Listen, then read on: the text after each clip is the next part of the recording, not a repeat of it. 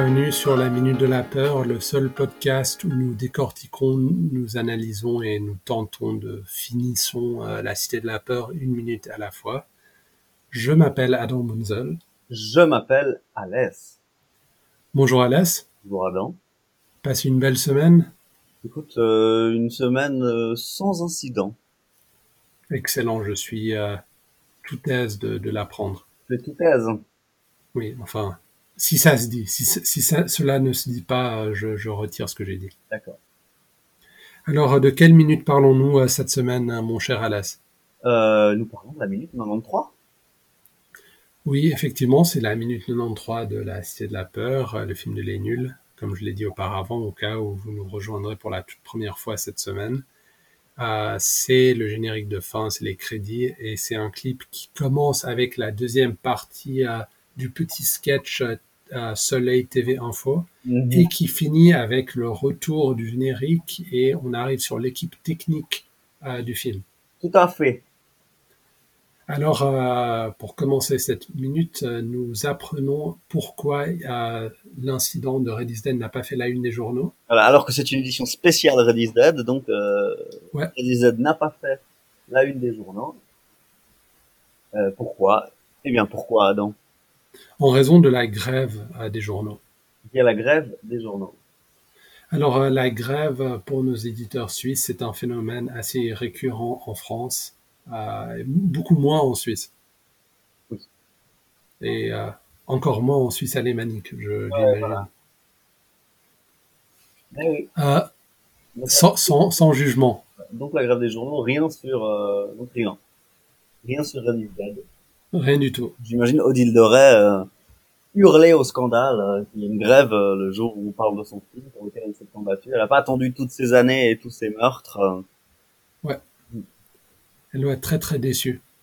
c'est clair. Alors, euh, Ah, mais toutes ces années et tous ces meurtres. J'y repensais l'autre jour, on on n'a pas vraiment évoqué la question, mais est-ce que le fait de ne pas projeter Red is Dead à Cannes aurait porté préjudice au film? Finalement, il avait la ouais, j'imagine que oui.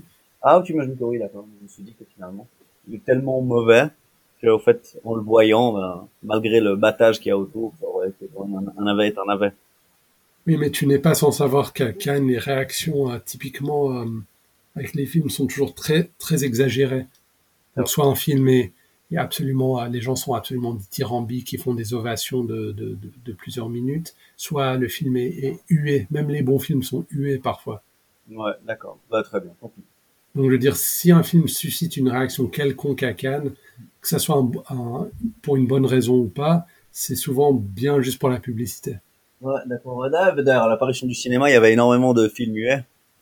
Mhm. Ouais, bien joué là. Merci. Très très bien. Euh, par contre, euh, je t'entends assez mal là. Ah, je te trouve plein de reproches. Ah, ben, dans ce cas-là, ça doit être juste euh, le mécanisme qui nous envoie la voix, mais je pense que le l'enregistrement doit être OK alors. Je me vois, en- en- je vois mon onde de dialogue. Je, je vois que quand je parle, il se passe quelque chose sur le fichier audio. Ben Alors, tout va bien. Ok, alors ensuite, nous avons le personnage d'Alain Chabat. Je pense que c'est c'est Michel ou c'est Jacques? Ah, je sais jamais. Mais il a Oh. un style fantastique. ouais, Alors, il nous parle sans transition de la fête des Cougourdes, qui, euh, qui, euh, qui délecte nos amis euh, d'Outre-Quiévrin. Mm. Donc, c'est-à-dire euh, nos amis belges. euh, c'est un euphémisme euh, comme les Français euh, les affectionnent tant. Mhm.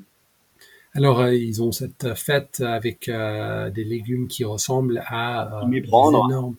à s'y méprendre, oui. À une énorme paire de...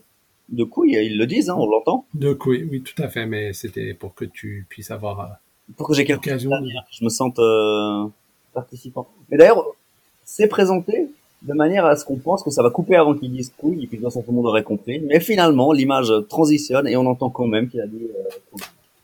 Je suis assez... dé- En fait, j'y arrivé, je suis assez déçu de cet effet de... Enfin, on a utilisé l'effet de la télé qui s'éteint. Mhm. euh, d'une façon qu'on ne voit plus aujourd'hui parce que c'est la façon euh, que les télé CRT avaient de s'éteindre avec euh, cette lumière qui devient toute petite euh, à la au milieu Ouais. et puis on n'a même pas coupé donc c'est un peu artificiel on a l'impression que quelqu'un n'a pas compris la blague, donc on a dû laisser le mot en entier au lieu de couper. Je sais pas. Ça aurait mieux marché si un avion décollait au moment où quelqu'un parlait d'un organe génital. Tout à fait. Ben, je, je sais pas. Pour moi, c'est un petit manque de conviction dans la blague. D'accord. Très bien. Ensuite, le, le générique reprend. Ouais. Avec euh, un autre nom euh, assez célèbre, euh, celui de Rosanna Arquette. Il y a Ronnie Abitbol aussi qui apparaît, non? Oui, tout à fait, mais on, on y arrivera. Mais euh, petite exception là dans le générique, Rosanna Arquette, as Rosanna Arquette. Mhm. Donc euh, en anglais, pas, pas en français pour une raison que je, que je ne sais pas. Mhm. Ensuite, le producteur des 400 couilles est crédité. Mhm.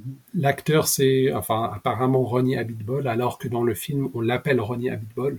Oui, et puis euh, sur IMDB, c'est Ronnie avec un Y, mais ce personnage, ça doit être euh, quelqu'un d'autre. C'est pas son vrai nom.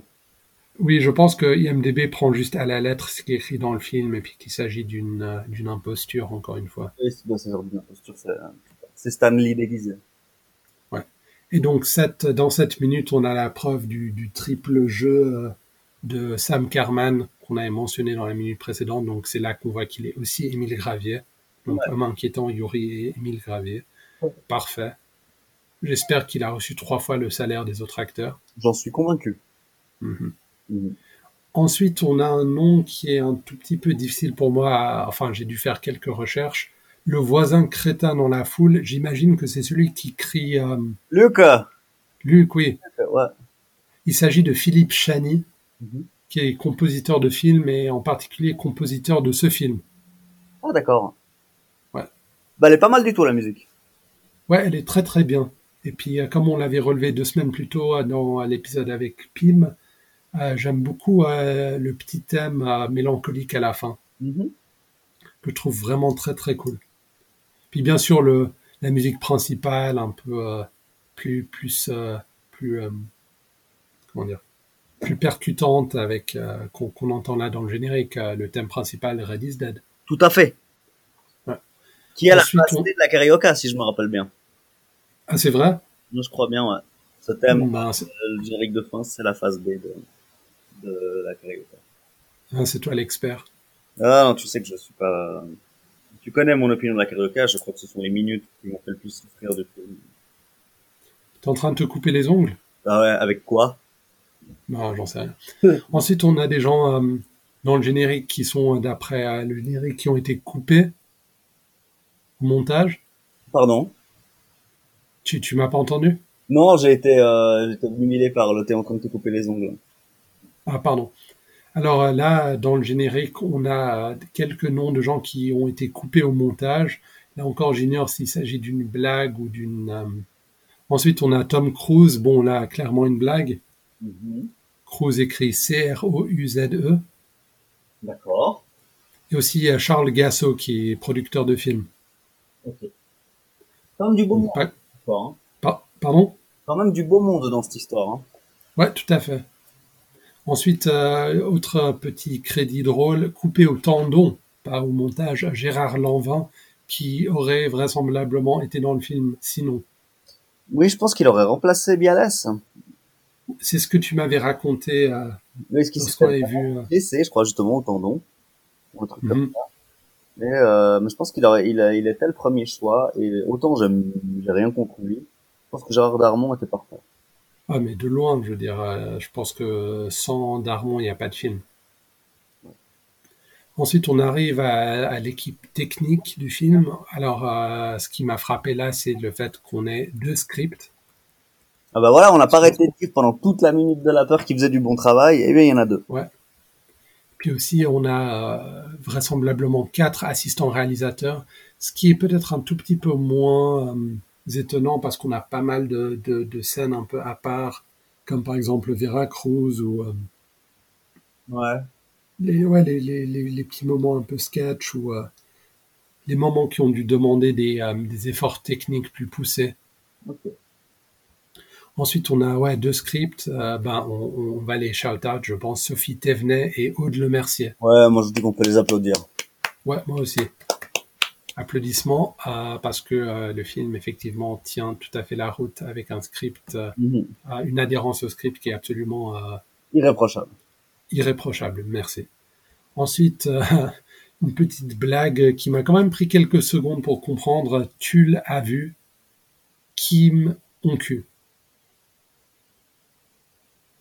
Donc euh, je je sais pas, petite blague un peu peut-être salace, peut-être. Mais Enfin, je ne sais aussi, pas. ça en fait du monde, je crois, plutôt dans le générique. Ah oui, c'est vrai. Je pense que je l'avais pas dit. Je Non. l'avais pas relevé. Vraiment pas dit. Écrivez-le. Ouais. Écrivez. Ensuite, juste avant la fin de la minute, on a quelques autres noms qu'on a vus auparavant. Donc quatre membres au casting. Donc parce que ouais, il y a pas mal de gens connus ou pas, ou des gens un peu insolites qui apparaissent dans le film.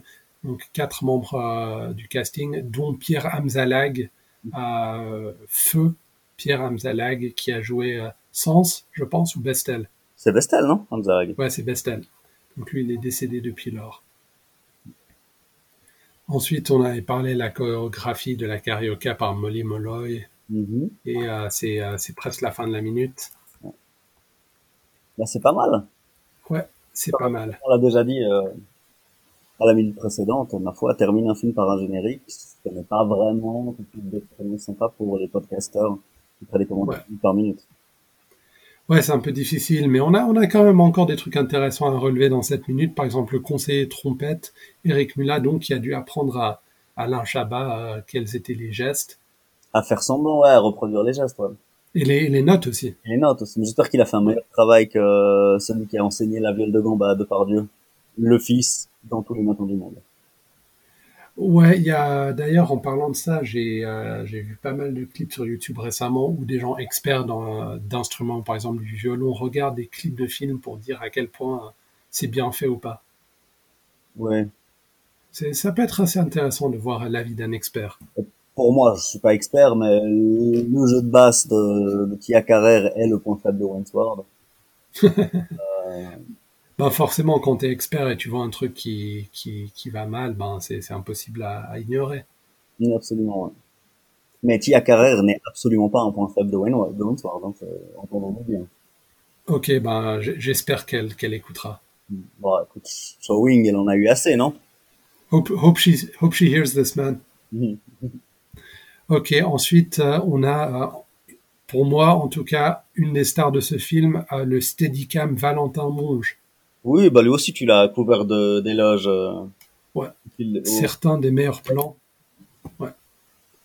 Et euh, un des plans qui, qui ne paye pas vraiment de mine, mais le long plan qui suit Odile euh, à travers le palais euh, lorsqu'elle monte en puissance. Tu te rappelles de cette scène? Mhm.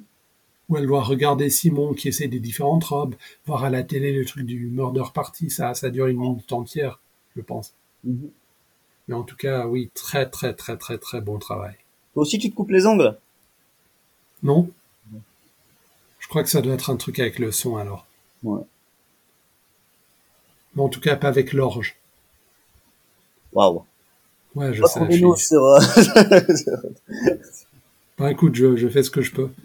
Euh, mais là, on est à la fin de la minute et puis, euh, ouais. Je pense qu'on va s'arrêter là pour cette semaine, à moins que tu n'aies d'autres choses à nous dire. non, non, je, je, je te salue pour, pour euh, la rigueur avec laquelle tu lis ce générique. euh. Merci, mon cher. Alors, euh, retrouvez-nous sur Facebook, sur notre site web, euh, laminute-de-la-peur.com. Retrouvez-nous sur Twitter, minute de la peur, et sur toutes les applis servant à télécharger euh, les podcasts sur Android et iPhone. De la part euh, d'Adam Bunzel, je vous souhaite, ma foi, une excellente semaine. De la part d'Alès aussi. Ciao tout le monde.